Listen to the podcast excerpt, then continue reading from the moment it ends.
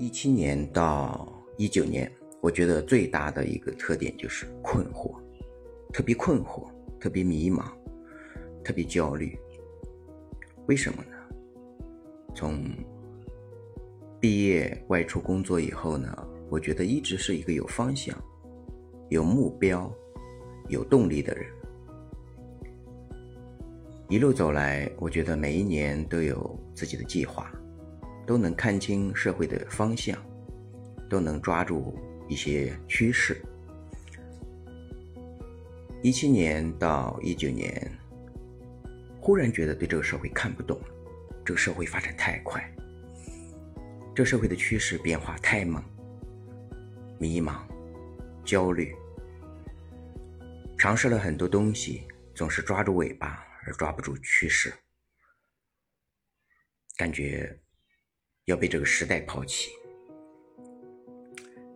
随后呢，就是想怎么做，请教人，但是总还是找不到那个点儿，找不到那个感觉。一七年的春节，我觉得是过得很焦虑的，所以那时候一直在学习战略的课程。一八年。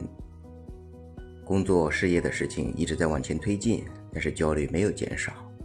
一九年也是一直在焦虑中，在迷茫于这个趋势，一直不知道该应该如何的抓这个社会的趋势和未来，一直觉得这个社会变化太快太快。一直到二零年，我觉得我们开始把能力圈更往上上升了一个层级，然后更多的去学习，在学习之中，我们才能站得更高，看得更远。所以，我们每一个人都会有迷茫的时候，都会有恐惧的时候，都会有焦虑的时候，都会有觉得找不到方向的时候。其实是因为什么？是因为我们的能力圈在那个范围内需要升级了。我们在那个时刻，就是需要沉下心来学一些我们真正要学的东西。二一年忽然觉得，嗯，不是这个社会太快，是因为我们没有去学那些我们真正应该提升的东西。我们不是追寻这个社会的趋势。而是我们应该看懂这个历史的大势。历史的潮流浩浩荡荡，顺之者昌，逆之者亡。